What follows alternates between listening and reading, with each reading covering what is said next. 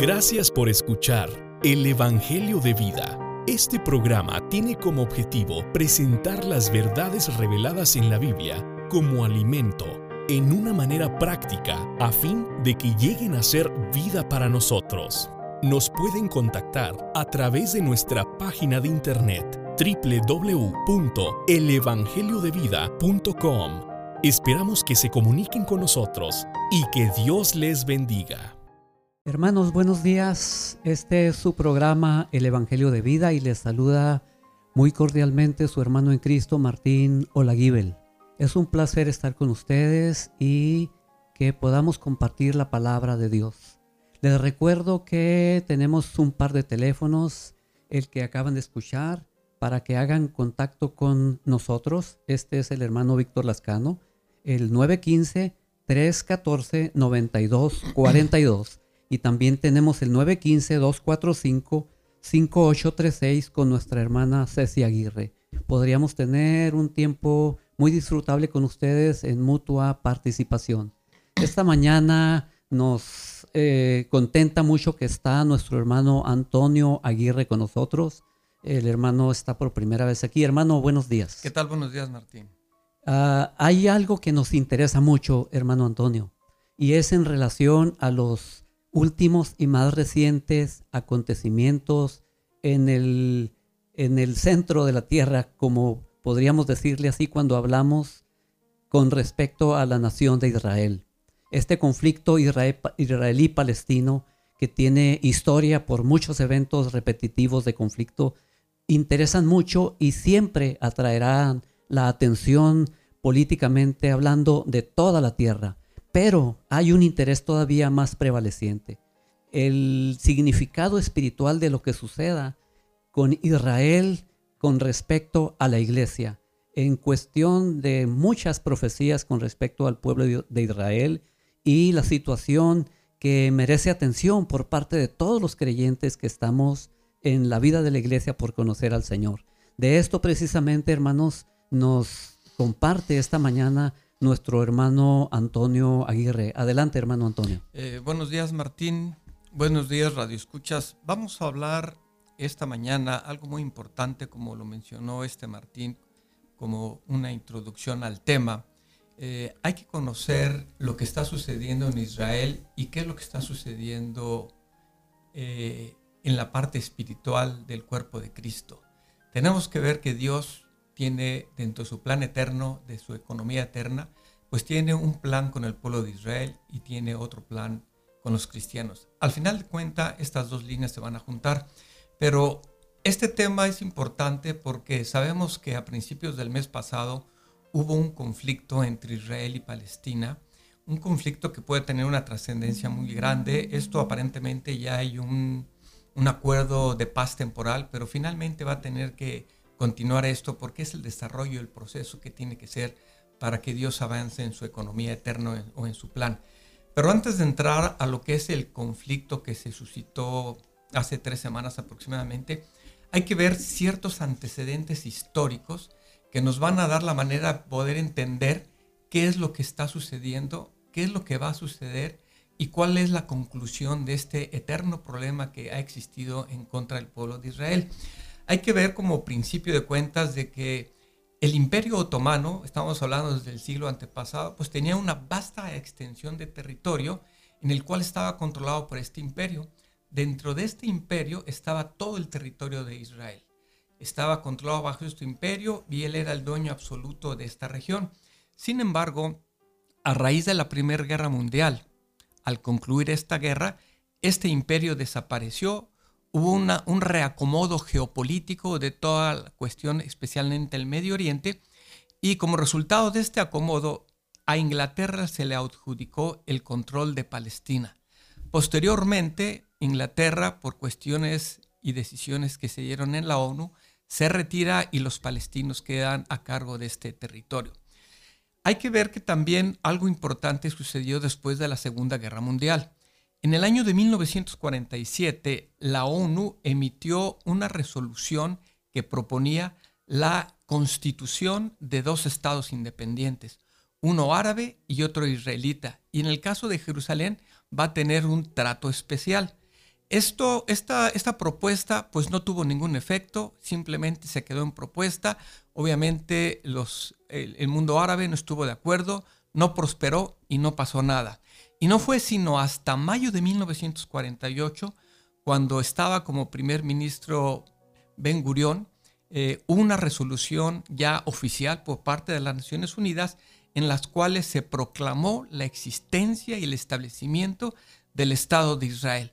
Podemos decir que en ese momento, en 1948, nace la nación, porque hay que ver que por muchos años fueron esparcidos el pueblo de Israel en muchos países y estaban sin patria, estaban sin lugar, estaban sin tierra. Y gracias, podemos decir que uno de los resultados, uno de varios resultados de la Segunda Guerra Mundial, es que se acordara a través de la ONU que Israel tuviera su propio territorio, fuera un Estado y fuera reconocido ante las Naciones Unidas.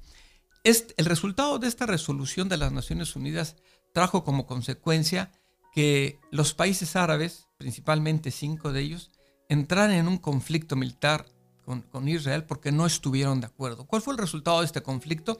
Bueno, que Israel ampliara sus territorios y logró algo muy importante. Eso importante fue que se quedó y conquistó la parte occidental de Jerusalén. En el caso de Egipto, parte de estos acuerdos fue que Egipto se quedara con la franja de Gaza. Siguieron pasando el tiempo, hubo otro conflicto en el cual Egipto se vio involucrado como consecuencia del canal de Suez.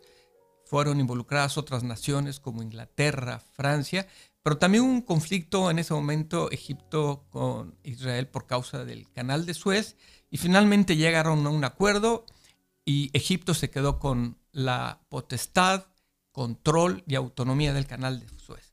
Y siguió el tiempo, pero siguieron ahí los, sentimientos de conflicto entre estos dos, entre estos dos este, pueblos, por llamarles así, los israelitas y los palestinos. Y no fue sino hasta 1967, que se conoce como la famosa Guerra de los Seis Días.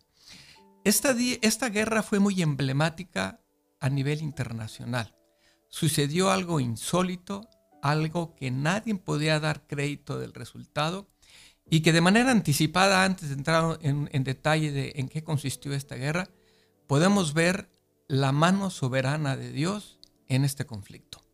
Hay que recordar que cuando, para 1967 Israel era una nación pues muy nueva. Nació en 1948. Se habían pasado 19 años en la cual pues era una población pequeña, un pedazo de tierra pequeño, un ejército pequeño, eh, un armamento pequeño. Y por el lado de Egipto, pues un país que tiene un, historial muy grande de siglos y podemos decir hasta de milenios, en lo cual ellos estuvieron preparándose para atacar de manera desprevenida a Israel, a los judíos.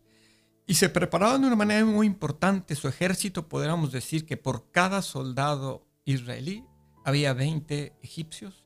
Tenían una cantidad muy superior en armamento, aviones, tanques, artillería.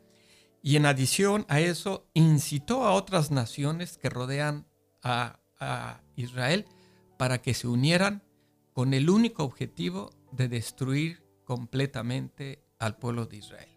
Y se unieron e iniciaron. Dentro de la mano soberana de Dios que podemos ver es que el servicio de inteligencia israelí, el, Mossad, se dio cuenta muy cerca de que iba a iniciar y se iba a perpetrar este ataque en contra de Israel. Se movilizaron y pasó algo insólito.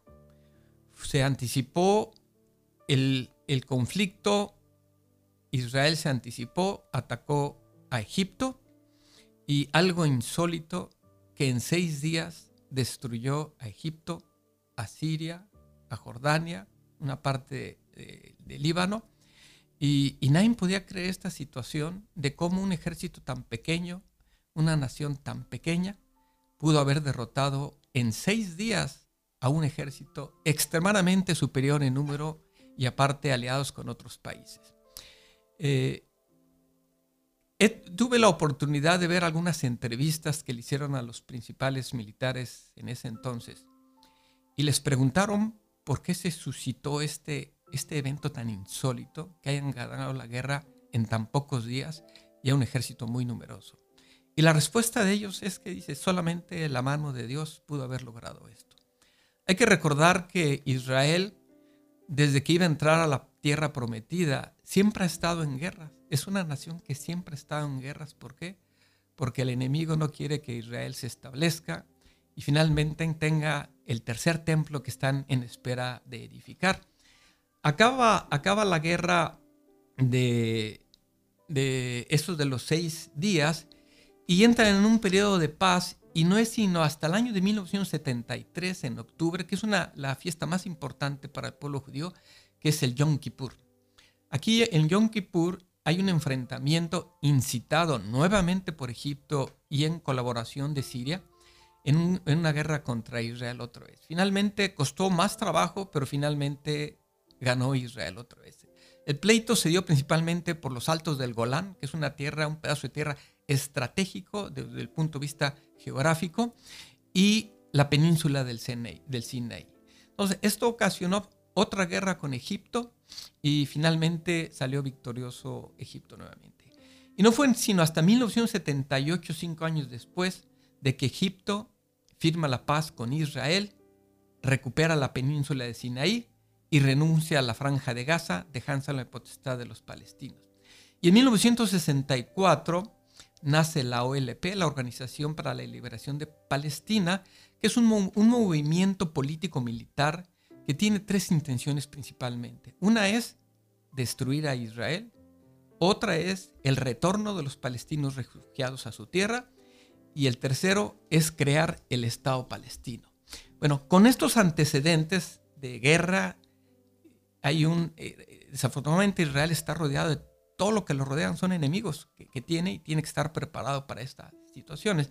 Y se suscitó, se suscitó hace tres semanas un conflicto que es conocido de todo el mundo, que inició el el 10 de mayo del 2021 contra Palestina, pero finalmente el que hizo este conflicto fue el grupo terrorista Hamas, que inició con el bombardeo en ese día. Pero vamos a ver las causas de este conflicto. Este conflicto sabemos que tiene antecedentes históricos, como ya lo hemos visto. Estaba la OLP, sin embargo la OLP eh, llegó a ciertos acuerdos y podemos decir que Hamas es un grupo antiterrorista que tiene los mismos objetivos de destruir al pueblo de Israel. Pero dentro, la, primera excusa o causa que causó la iniciación de este conflicto fue que el 10 de mayo, en mayo, se celebra la conmemoración del Día Jerusalén. ¿Y qué se conmemora en ese día? El triunfo de la Guerra de los Seis Días, 1967, en donde fue una victoria sorprendente por parte de Israel. Y bueno, se conmemora anualmente esta guerra porque fue algo muy importante y muy emblemático para el movimiento geopolítico de toda esta región y yo diría de todo el mundo.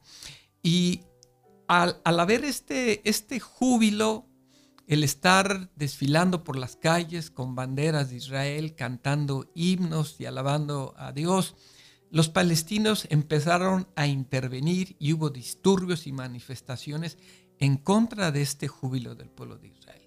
A la respuesta de esto es que intervino la policía de Israel y hubo muchos detenidos de los que estaban interviniendo y, participando en los disturbios y manifestaciones. Esa fue una causa. La segunda causa fue que para el mundo musulmán era el final de la celebración del Ramadán. El Ramadán es una, yo creo que una de las fiestas o conmemoraciones más importantes para el pueblo eh, musulmán y expresaron que la policía de Israel ejercía un control excesivo en las reuniones para celebrar el Ramadán. Entonces fue un segundo argumento que utilizaron. Hay un tercero argumento también muy fuerte que también tiene sus antecedentes históricos, es que de acuerdo con una ley de Israel, tienen la potestad y facultad de desalojar viviendas que estén los palestinos y que si un judío presenta al gobierno de Israel títulos de propiedad de una casa, en donde dice que él es el propietario de esa casa, sin embargo está ocupada por un palestino, conforme a esa ley tienen que desalojar esa casa para que los judíos puedan eh, vivir en esa casa, cosa pues que ha hecho enojar tremendamente a los palestinos y fue la tercera argumento causa que, los, que el grupo de Hamas utilizara para la invasión. Y el cuarto fue el ultimátum que le dio Hamas a Israel, en donde tiene que parar los desalojos conforme a la ley, eh, tiene que dejar de utilizar la fuerza con la policía y finalmente pues lo estaba dando un ultimátum que definitivamente Israel pues no iba a acceder en este, en este, en estos, en este tiempo. ¿Qué fue lo que sucedió? Bueno, pues que al no haber una respuesta al ultimátum, jamás inició el lanzamiento de misiles en contra de Israel. ¿Cuál fue la respuesta de Israel? Bueno, Israel tuvo la respuesta de contestar a esos ataques y de activar la cúpula de hierro. ¿Qué es la cúpula de hierro? Pues la cúpula de hierro eh, no es como alguna gente piensa que es una cúpula de adeveras, ¿no? La cúpula de hierro la podemos definir como los misiles contra misiles. Eso quiere decir que si jamás activa un misil en contra de Israel, inmediatamente se activa otro misil, eh, otro misil de Israel que intercepte a los misiles. Esta cúpula de hierro tiene la facultad de detener prácticamente el 90% de los misiles que se activan en contra de Israel y pues un 10% sí puede entrar y de hecho entró y dañó y destruyó. Bueno, sin embargo, Israel prácticamente todos los misiles que activó fueron a partes estratégicas donde fueron dirigidos. Hubo mucha destrucción en Palestina, hubo muchos muertos, eh, tuvieron que intervenir eh, las Naciones Unidas, eh, intervención internacional en donde llegara un cese al fuego, un conflicto. originalmente no querían parar, la, la posición de Israel es tenemos que parar esto definitivamente y atacar la raíz, porque si no vamos a dejar el precedente de que cualquier otra nación nos va a querer atacar y tenemos que parar esto de raíz. Sin embargo, bueno, ambas partes, ambas partes cedieron y hubo la paz o el para del conflicto que hubo, que hubo hasta, hasta esta fecha que gozamos. Sin embargo, esto es una, una paz temporal latente. Finalmente, este conflicto va a seguir este, el, el, odio que, puedo decirle que el odio que existe entre esas dos naciones es muy grande, histórico, y, va a seguir, y es parte de lo que se tiene que desarrollar para que Dios pueda consumar esta era. Estos fueron los conflictos, así paró, pero tenemos que esperar que debe de llegar eh, otro inicio, otro tipo de conflictos, y les voy a decir por qué. Ahora vamos a, a ver lo que hablar sobre el templo judío de los judíos y la iglesia como el cuerpo de Cristo. El primer templo que fue edificado por los judíos lo hizo el rey Salomón en el año 960 a.C. y fue destruido por los babilonios por el rey Nabucodonosor en el año aproximadamente de 606 a.C. Fue destruido, quedaron cautivos babilonios y, se quedaron sin templo. Eh, en las visiones del profeta Daniel, aproximadamente en el año 535 a.C., le dio la visión de las últimas de las 70 semanas descritas en el libro de Daniel, y en ella estaba que había una reedificación del templo. Entonces hay una reedificación del templo que se hizo en el año aproximadamente 515 a.C.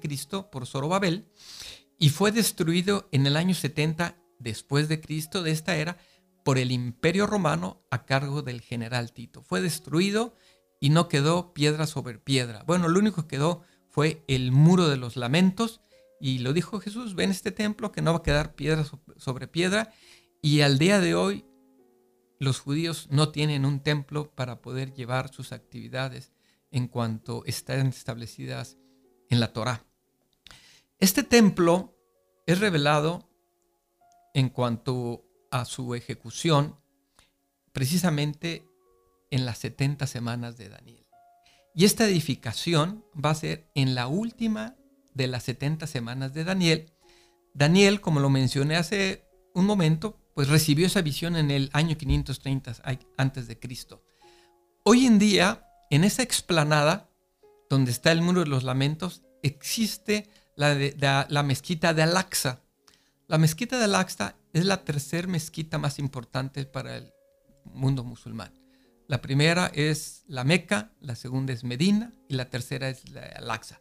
O sea, que está tremendamente protegida y es muy difícil que cedan ese territorio para que el pueblo de Israel pueda edificar su templo. Esta edificación, esta edificación se va a dar precisamente en el durante la primera durante la primera semana revelada a Daniel lo que le reveló Dios. Ahora, esta semana es importante que ver esta semana. Eh, podemos ver que definitivamente el pueblo de Israel necesita esa meseta, ese pedazo de tierra para poder edificar el tercer templo. ¿Qué tiene que suceder? Bueno, tiene que haber acuerdos y negociaciones geopolíticas para que de alguna manera los musulmanes cedan ese terreno que es muy difícil que lo vayan a ceder por la vía diplomática. Lo otro, que sea consecuencia de una guerra y que como consecuencia de la guerra pues haya acuerdos y que a Israel se le entregue esa, esa meseta. Fue lo que sucedió cuando acabó la Segunda Guerra Mundial. Al, al caer la Segunda Guerra Mundial, ¿qué fue lo que sucedió? Que se reconoció el Estado de Israel. Dentro de tantas cosas, dentro de las consecuencias de la Segunda Guerra Mundial, esa es importante para el pueblo de Israel, algo muy emblemático. ¿Por qué? Porque nació la nación que le habían quitado al pueblo. Entonces, debe haber un conflicto, pudiera haber un, un conflicto militar para que como resultado de ese conflicto le digan a Israel, este pedazo ya es tuyo, puedes edificar el templo. Pero tenemos que ser vigilantes y como el Señor Jesús le dijo en Mateo, que vean la higuera, cuando está tierna y reverdece, es porque el verano está cerca. Cuando se, cuando se le otorgó, se le otorgó el título de nación a Israel en 1948, está reverdeciendo la higuera, porque la higuera representa el Estado de, de Israel. Estas 70 semanas se dividen en tres partes. Primero, siete semanas que incluyen 49 años y esas siete semanas están delimitadas por el decreto o edicto que se dio para que edificaran Jerusalén y termina precisamente en el año 49, termina la semana y el templo quedó edificado. Luego vienen 62 semanas, que es la segunda parte, y esta es desde que se terminó la edificación del segundo templo hasta la muerte del Mesías Cristo. Esa es la 62 eh, semana, que representan 434 años. Antes de llegar a la séptima semana, hay un intervalo de tiempo. Este intervalo de tiempo está definido claramente en Efesios 3.4 y en Colosenses 2.2, donde habla que la iglesia es el misterio de Cristo. Realmente en ese periodo es cuando se ha propagado el Evangelio, en donde al día de hoy dentro de los cuatro sellos, de los cuatro caballos, la predicación del Evangelio sigue y se ha propagado fuertemente en toda la tierra. Y, es el misterio, ese misterio de la iglesia, ese misterio de Cristo, pues lo estamos viviendo en este momento a, través de lo que es de la muerte de, de Cristo, inició la era de la iglesia y ese misterio. Entonces, ese intervalo interrumpió la última semana de Daniel ese misterio va a tener, ese misterio de ese periodo de gracia va a tener un fin. Y ese fin va a ser cuando inicie la última semana de las 70 semanas reveladas al profeta Daniel. Ahora, ¿cómo va a iniciar esta semana? Estos últimos siete años. hay que ver que esa última semana representan siete años, literalmente hablando de los siete años de años de nosotros como, como seres humanos. Son siete años realmente, es muy poco tiempo. Y va a iniciar por un pacto que hace el anticristo con los judíos. Un pacto para que haya paz. Y esa paz va a propiciar de que el pueblo de Israel pueda edificar el templo precisamente donde hoy en día está la mezquita de Alaska. Entonces, cuando nosotros veamos en las noticias que Israel se le entregó ese pedazo de tierra para edificar el templo, debemos de ver que el verano está a la vuelta de la esquina. Son los últimos siete años de la era y tenemos que estar atentos y ser como las vírgenes prudentes de estar comprando oro refinado porque el tiempo está cerca. Y estamos viviendo el quinto sello. ¿Qué es lo que va a suceder durante siete años y medio? Exactamente a la mitad van a pasar dos eventos muy importantes. Uno de ellos es que Cristo, Dios, se va a llevar a los vencedores. A los vencedores que estén vivos o los vencedores que ya murieron, se los va a llevar al Señor. ¿A dónde? Al tercer cielo, a Sion, al templo de Dios van a ser llevados. Inmediatamente después, el anticristo va a romper ese pacto y va a profanar el templo. Y va a ser algo terrible. Antes de romper el pacto se va a abrir el quinto sello. El quinto sello representa el clavor de los mártires, que van a decir que hasta cuándo, Señor Santo y verdadero, vas a, vender, a, vengar nuestra sangre. Eso va a suceder antes del rompimiento del pacto. Y una vez que se rompe, el anticristo rompe el pacto y, y profana el templo, se abre el sexto sello. El sexto sello empiezan las grandes calamidades. Inmediatamente viene el séptimo sello con las siete trompetas y las siete copas y entonces inicia la gran tribulación. Pero bueno, lo que podemos ver aquí desde el punto de vista del libro de Daniel y de, Apocalipsis, que en ese periodo de tres años y medio de la última semana, ahí es donde va a ser edificado el templo. Y tenemos que estar muy atentos a las noticias porque él va a ser una fecha crucial para el fin de esta era. La iglesia, por un lado, tiene que nosotros como cristianos estamos edificando un templo espiritual. Y los judíos están edificando un templo físico. Prácticamente van a la par, son como dos vías, como dos vías, una vía que tiene sus dos rieles y que Dios va a la par en estas dos. Cuando la iglesia, los vencedores estén listos, va a estar el tiempo propicio para que Israel pueda terminar la edificación del templo. Bueno, con esto, antes de pasar el micrófono aquí a, Martín si tiene algunos comentarios, este es un resumen muy sencillo, muy rápido de lo que representa los finales de esta era. Seguramente va a haber otros segmentos igual a este en donde vamos a entrar con más detalle. Es muy importante que veamos y que seamos prudentes como las vírgenes sensatas, que tenemos que estar todos los días comprando oro refinado porque el verano está cerca y mientras más pronto lo hagamos, es tiempo. Hay mucho tiempo que ganar y hay poco tiempo que perder. Adelante, Martín, ¿qué comentarios tienes? Hermano Antonio, ah, siempre ha sido y será extraordinariamente sorprendente lo que sucede en relación al pueblo de Israel.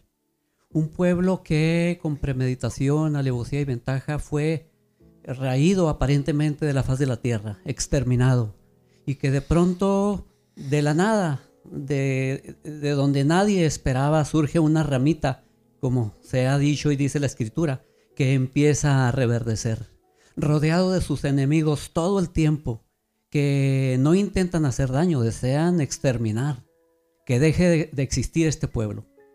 Y que ha sido sostenido. Ya sabemos que lo único que puede sostener a este pueblo es el Dios que lo, que lo concibió como nación. ¿Y por qué? Como la escritura testifica, la salvación viene de los judíos.